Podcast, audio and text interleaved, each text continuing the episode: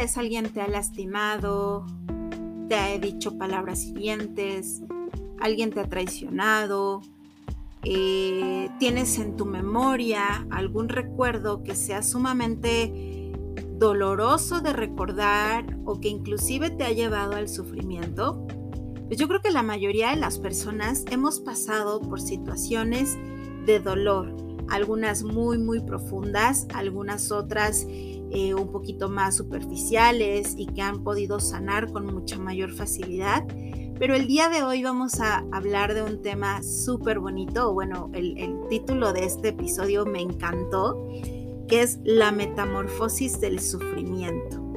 ¿Y qué quiere decir esto? Pues vamos a, a lo largo de este episodio, vamos a platicar de qué hacer con ese sufrimiento, con ese dolor tan profundo que hemos llegado a sentir y que de alguna manera pues es parte de nuestra historia, es parte de quienes somos, porque pues quisiéramos a veces olvidar lo que sucedió, eh, regresar el tiempo y y no haber vivido alguna situación que nos haya generado extremo dolor o sufrimiento, pero la realidad es que es parte de nosotros. Queda muy guardado en nuestro ser como una huella emocional muy profunda. Pero esa huella no tiene que definir nuestra felicidad o infelicidad. Como platicábamos en el episodio de la semana pasada, nada debe robarte la felicidad, nada debe eh, hacernos perder la credibilidad en el amor, en la felicidad, en el bienestar, en que existen personas buenas alrededor del mundo. Entonces te invito a que el día de hoy nos tomemos un cafecito súper rico.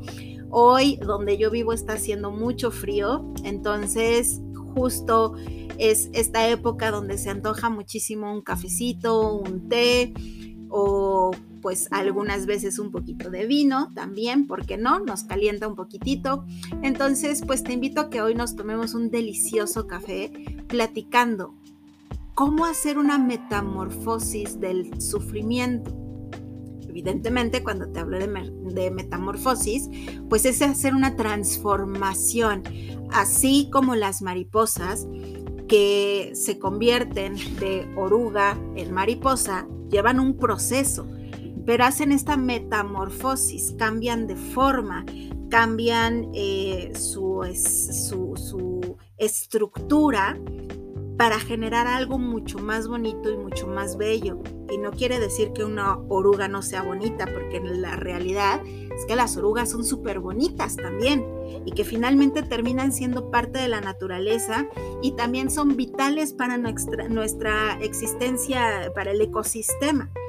Entonces, ya sea que estemos en una u otra forma, seguimos siendo bellos, seguimos siendo parte de la naturaleza y seguimos siendo parte fundamental para el ecosistema. Pero hoy particularmente, pues vamos a hablar de lo importante que es poder hacer esta transformación del sufrimiento y vamos a hablar justamente de que esa transformación va a ser hacia la resiliencia, porque la resiliencia va a ser ese conector hacia nuestro bienestar. Entonces, ¿qué dices? ¿Nos tomamos un café?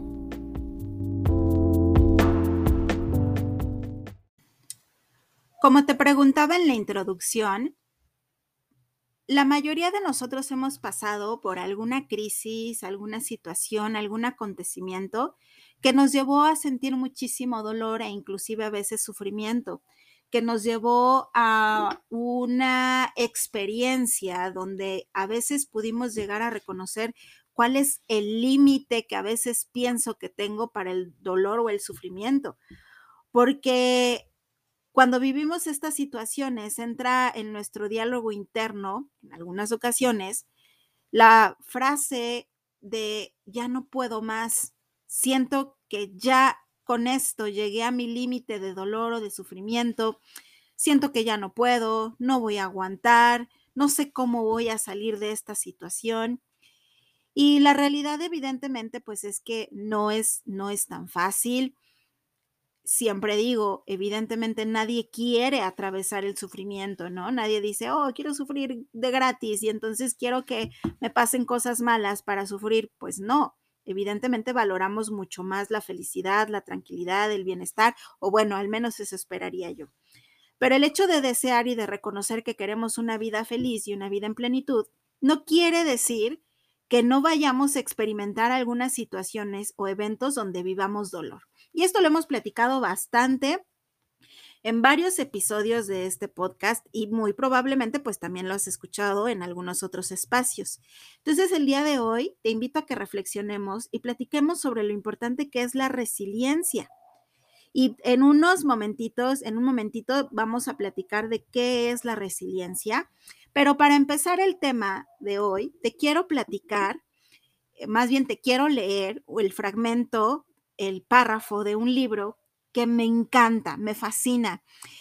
Creo que es uno de mis libros favoritos. Bueno, tengo, varios libros favoritos, pero particularmente este, como que tiene un lugar muy bonito en mi ser Em, porque mm, hemos leído mucho, hay muchos libros sobre las experiencias en los campos de concentración en la Segunda Guerra Mundial y evidentemente pues cada uno de estos libros toca eh, temas, emociones, estructuras y te habla desde diferentes visiones de cómo se vivió esta eh, esta época tan terrible para el ser humano y lo, el efecto que dejó para el bienestar o el malestar en muchas personas, pues en realidad, a pesar del dolor, dio pie a algo muy bonito que es justamente hablar de la resiliencia. Todos estos sobrevivientes de la Segunda Guerra Mundial tienen una historia muy interesante que contar de uno y de otro lado, ¿eh? porque por ahí hay algunos documentales súper interesantes también de, pues, los militares y personas involucradas en, el, en, el, en, la Segunda Guerra Mundial y en estos campos de concentración. Entonces, bueno, siempre escuchar las dos posturas te permite darte cuenta que siempre hay una segunda visión y siempre hay otros aspectos que tomar en cuenta. Pero bueno, te voy a hablar o te voy a, te estoy hablando del libro de la bailarina de Auschwitz, que es uno de mis libros favoritos, y particularmente quienes han estado en proceso de psicoterapia conmigo, probablemente te va a ser muy, eh, muy conocido porque probablemente te invité a que leyeras la introducción, la primera parte que se llama eh, Tengo un secreto, eh, ahorita les digo el nombre correcto de esta primera parte, pero es una lectura que frecuentemente les invito a que realicen la introducción y ya si quieren leer todo el libro, pues obviamente ya eh, lo pueden hacer con toda la libertad, pero mm, suelo acompañar los procesos con algunas lecturas de acompañamiento y esta es una que me gusta mucho compartirle a las personas. Eh, es en la introducción y se llama eh, Yo tengo, tengo mi secreto y mi secreto me tiene a mí. Y hacia el final ya de, este, de esta introducción, que no es muy larga y que si tienen la oportunidad de conseguir el texto, de verdad, léanlo, es un libro muy bonito. Te voy a leer un párrafo hacia el final de esta introducción y dice así, tanto si estás en los albores de tu vida como si estás en la plenitud o en el ocaso, tanto si has experimentado un profundo pesar como si simplemente estás empezando a sufrir. Tanto si estás enamorado por primera vez como si estás perdiendo a tu pareja de edad, avanzada, tanto si te estás recuperando de un suceso trascendente como si estás tratando de hacer algunos pequeños ajustes que podrían aportar más alegría a tu vida, me gustaría ayudarte a descubrir cómo escapar del campo de concentración de tu vida y convertirte en la persona que tenías que ser. Me encantaría ayudarte a experimentar la libertad frente al pasado, libertad frente a los fracasos y miedos, libertad frente a la rabia y, la rabia y los errores, libertad frente al remordimiento y el duelo no superado, y libertad para disfrutar plenamente del rico festín de la vida.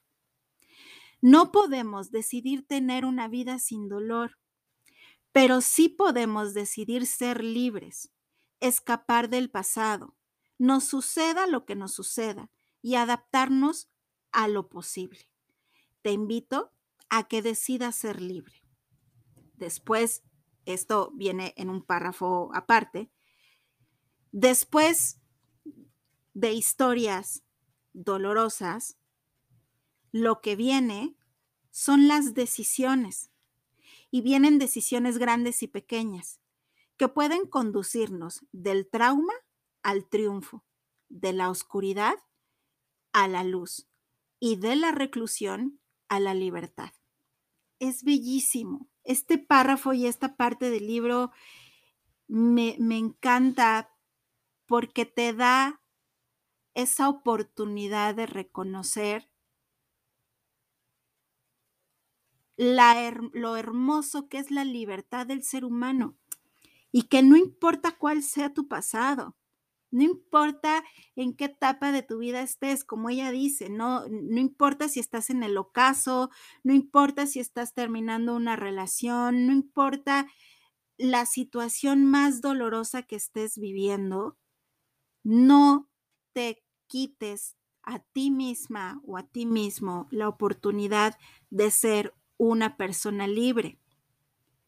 Libre, como dice, frente a los fracasos, los miedos, el desamor, la rabia, porque cuando no superamos esas etapas, cuando nos quedamos en el resentimiento, el enojo, la frustración, la desilusión, cuando no perdonamos, nos quedamos atados, nos quedamos con el resentimiento y nos quedamos en esa etapa, como, como dicen, el pasado es para voltear a verlo, aprender de, él, pero no para vivir en él.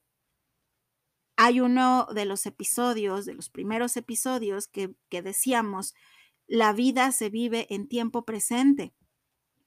Entonces el pasado es parte de mí, como te decía en la introducción, tengo una historia y mi historia me va a definir, por supuesto.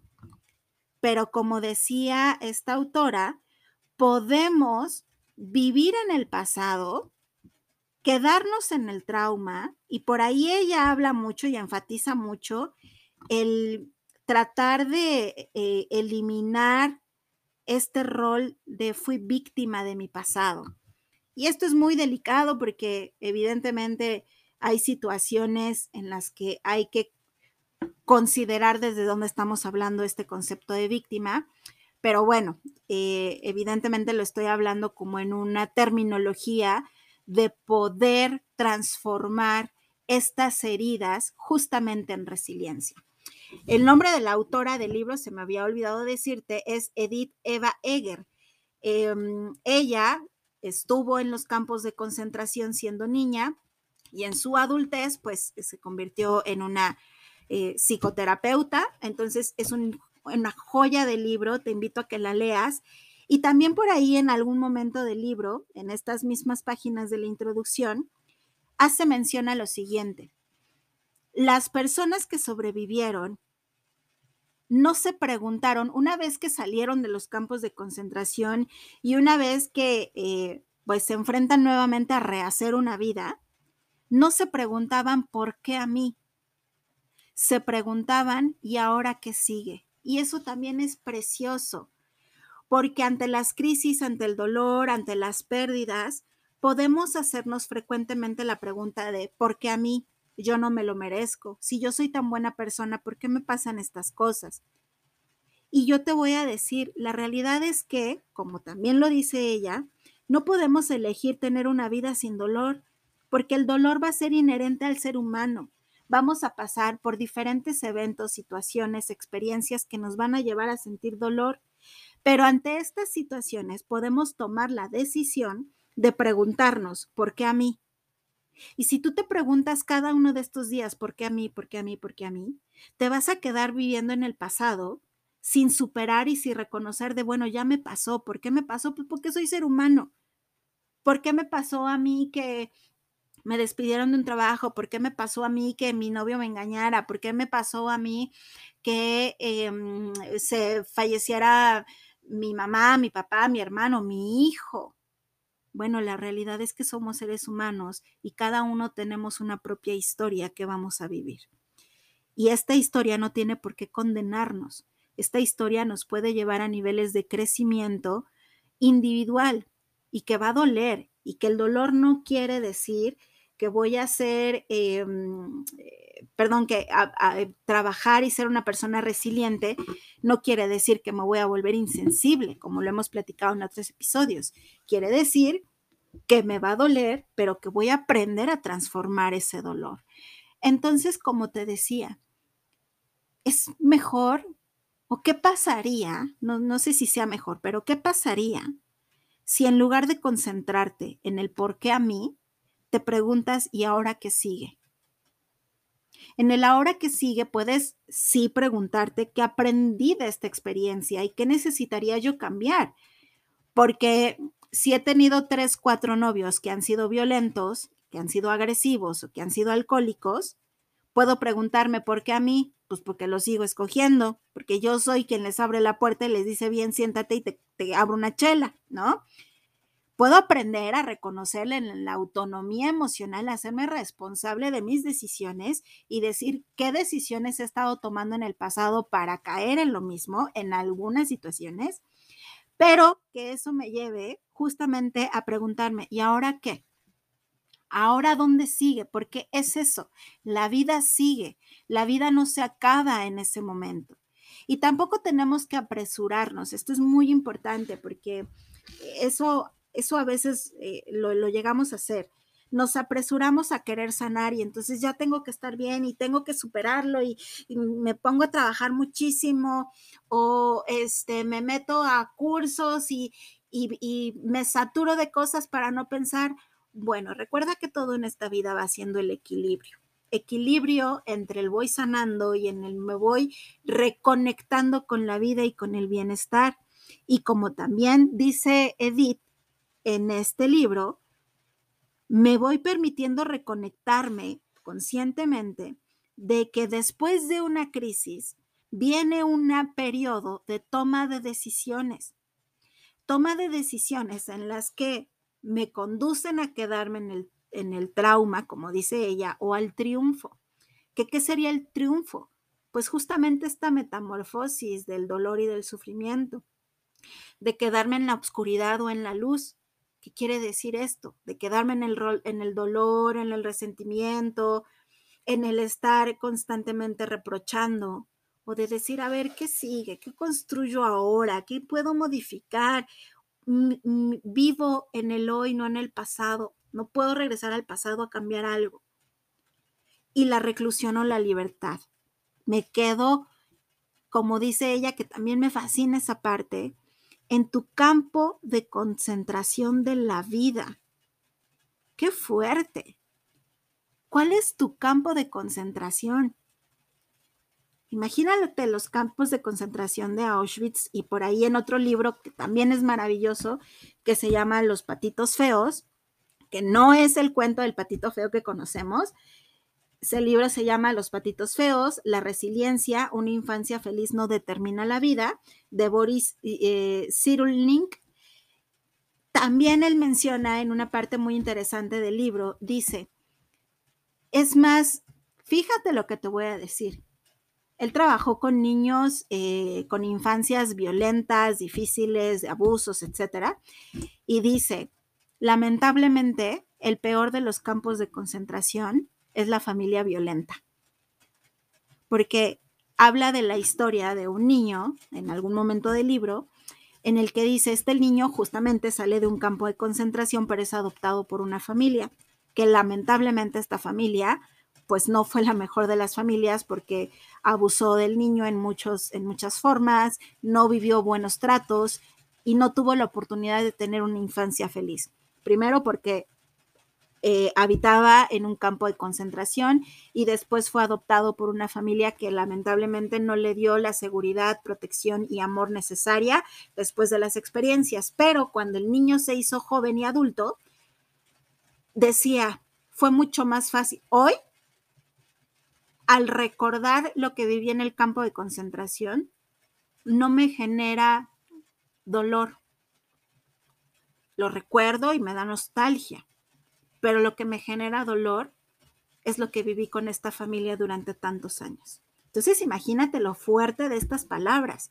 El peor de los campos de concentración es la familia violenta, la familia que no ama, la familia que no protege y que no da seguridad, porque pues se supone que es el lugar donde nos aman, donde nos protegen, donde nos cuidamos unos a otros, pero cuando no se da eso, qué difícil es poder ser resiliente, pero no es imposible. Entonces, pues bueno, justamente lo que estamos platicando el día de hoy es que eh, va a haber una naturalidad en el ser humano en el que vamos a vivir diversas experiencias. Y estas experiencias, algunas ocasiones, van a generar una herida que queda escrita en nuestra historia personal. No la podemos borrar, no la podemos olvidar, como la película de eh, Eterno Resplandor de una mente sin recuerdo, pues donde los dos quisieran que les hicieran, que les borraran la memoria para olvidar que se conocieron, porque es tan profundo el dolor que quieren olvidar, pero no vamos a olvidar, a menos que tengamos eh, pérdida de memoria, Alzheimer, demencia, etcétera, pero no vamos a olvidar, no vamos a olvidar que amamos profundamente, que nos hirieron, eh, no vamos a olvidar que alguien murió, por ejemplo, alguien que queremos mucho, o alguien, eh, en el caso de las eh, personas que, pierden a un hijo en el embarazo, pues a un bebé no nacido. Entonces hay muchísimas experiencias que van a quedar muy guardadas en nuestro ser y que se van a quedar como una herida, parte de nuestra historia, no la puedo borrar, va a estar ahí, pero no tiene que quedarse necesariamente como un trauma.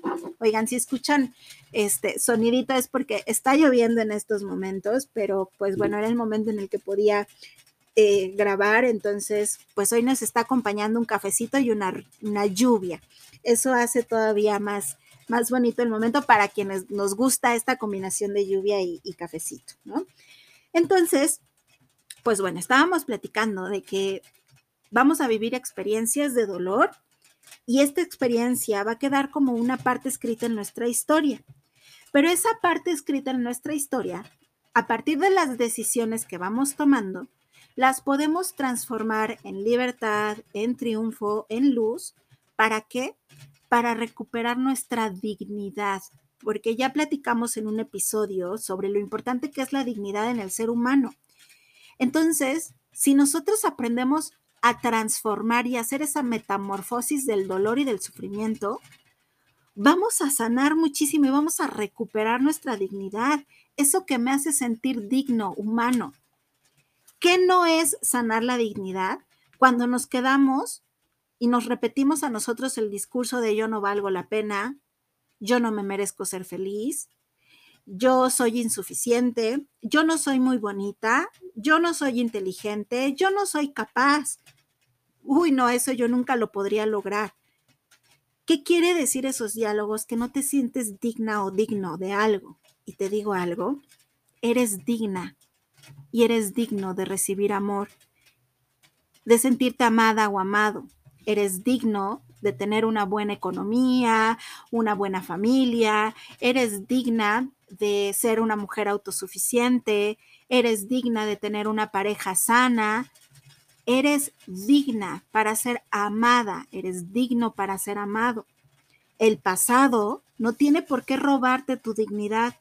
Entonces, el hecho de que nosotros hagamos esta metamorfosis del sufrimiento nos convierte en personas resilientes y la resiliencia significa la resistencia al sufrimiento. ¿Qué es la resistencia? Ese algo, porque eh, eh, podemos encontrar definiciones de resistencia que tienen que ver con cuestiones de física, ¿no? O sea, la resistencia que tiene un auto ante un golpe, un choque, cosas así, ¿no? Entonces, fíjate, una de las definiciones desde esta otra perspectiva dice, es la propiedad de la materia que se opone a la rotura del choque o percusión. O sea, es ese algo que va a enfrentar el choque y que va a evitar que algo se rompa. Entonces, como nosotros en seres humanos, la resiliencia desde lo psicológico, va a ser esa resistencia al choque que me va a romper.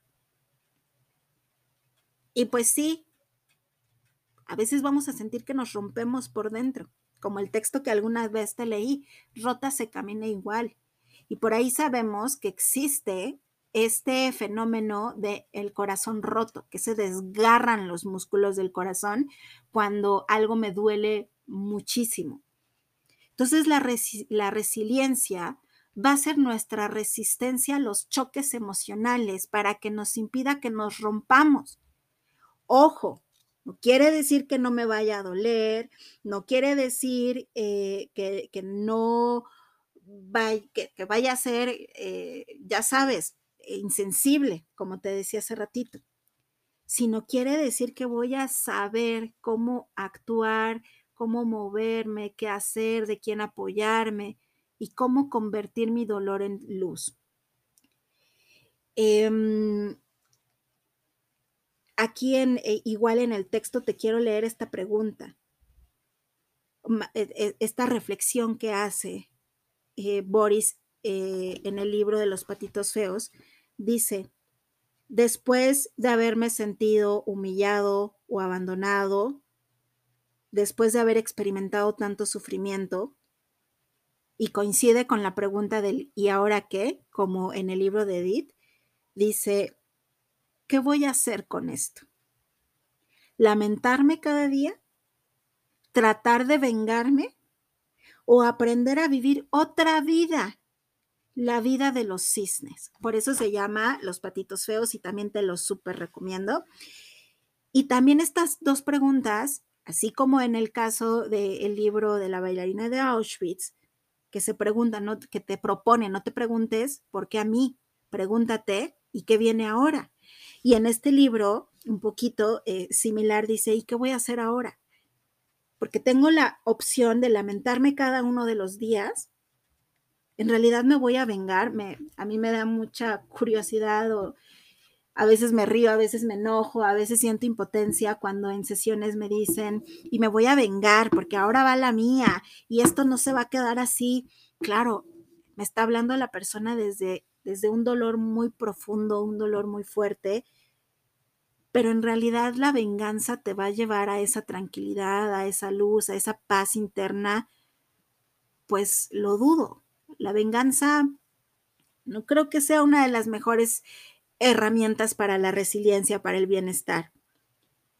O prefiero, fíjate esto muy bonito, aprender a vivir otra vida porque efectivamente después de haber vivido alguna situación muy complicada, la pérdida de un trabajo, el fallecimiento de una persona, en fin, heridas muy, muy profundas, no quiere decir em, que, que, nunca voy a volver a estar bien.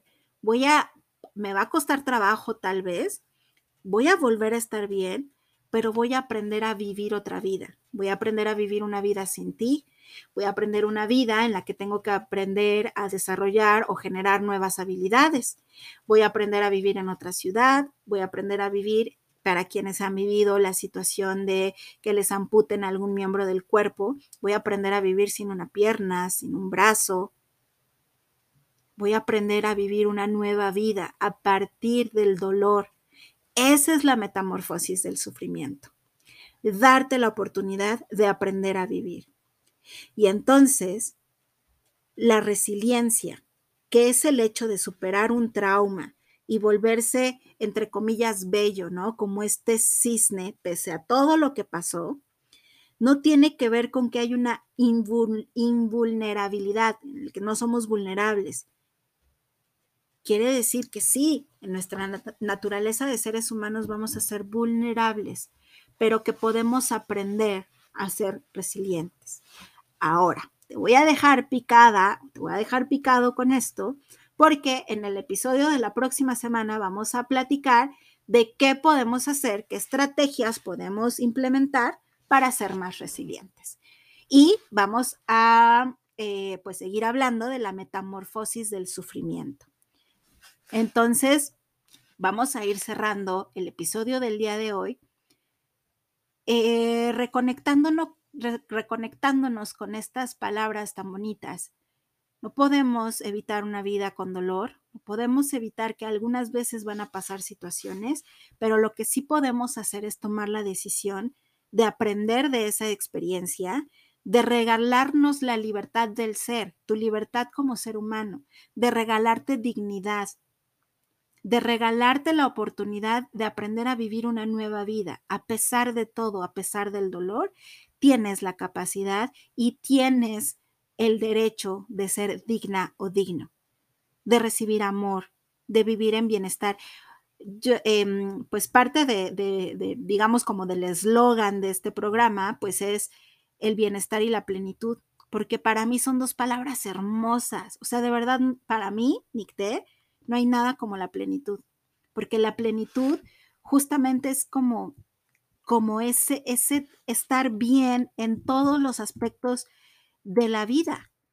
Sí, algunas veces em, va a haber algunas cosas no también en algún área de mi vida, pero poderme sentir en un momento de la vida donde hay como esa tranquilidad, ese desarrollo, eh, pues que nos sienta bien, que nos hace sentir en paz.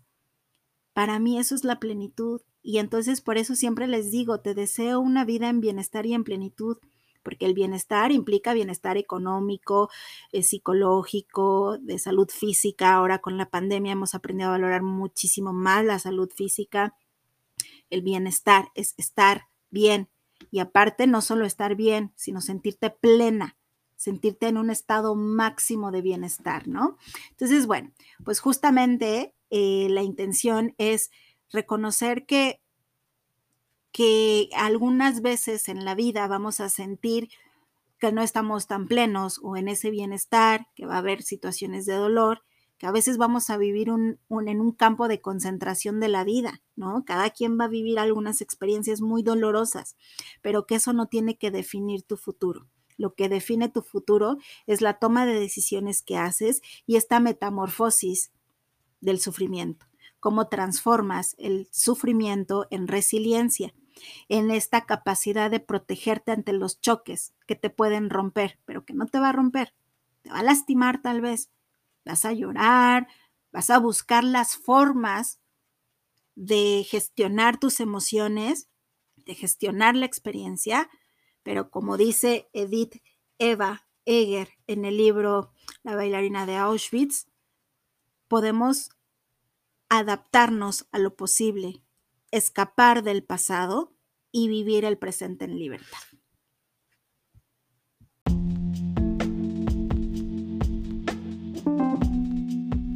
Muchísimas gracias, como siempre, por escuchar el episodio de hoy. Em, espero que les haya gustado. La verdad es que el episodio de hoy a mí me encantó. Es un tema que me apasiona muchísimo, como podrán ver. Eh, y pues bueno, el día de hoy tienen dos recomendaciones de dos libros muy interesantes. Si alguna o alguno de ustedes también me quiere escribir para recomendarme algún libro sobre resiliencia, con muchísimo gusto se los agradeceré y tal vez podamos comentarlo en la parte 2 de este, eh, de este tema que es la metamorfosis del sufrimiento. Entonces, si me quieres recomendar alguna lectura, con muchísimo gusto la podría hacer y podemos complementarnos unos a otros para enriquecer más lo que vamos aprendiendo y cómo lo vamos aplicando en la vida. Entonces, pues bueno, ya sabes, nos estamos viendo en Instagram. Eh, te invito como siempre a que visites la página web, que eh, no he podido escribir mucho porque lleva, lleva tiempo, pero bueno, eh, está ahí todavía en construcción y, tiene elementos que a algunos les pueden interesar. Visitar la página. Nos escuchamos nuevamente nosotros el lunes en el Boost de Motivación y los días miércoles en el episodio semanal. Muchísimas gracias como siempre por escucharme. Deseo que todas esas heridas que tienes, esa, eso que está escrito en tu historia y que te duele, cada día lo vayas transformando con muchísimo más amor, en esa resiliencia, en ese amor, en esa luz, en esa libertad. Como siempre te deseo que tengas una maravillosa y hermosa vida en bienestar y en plenitud. Nos vemos.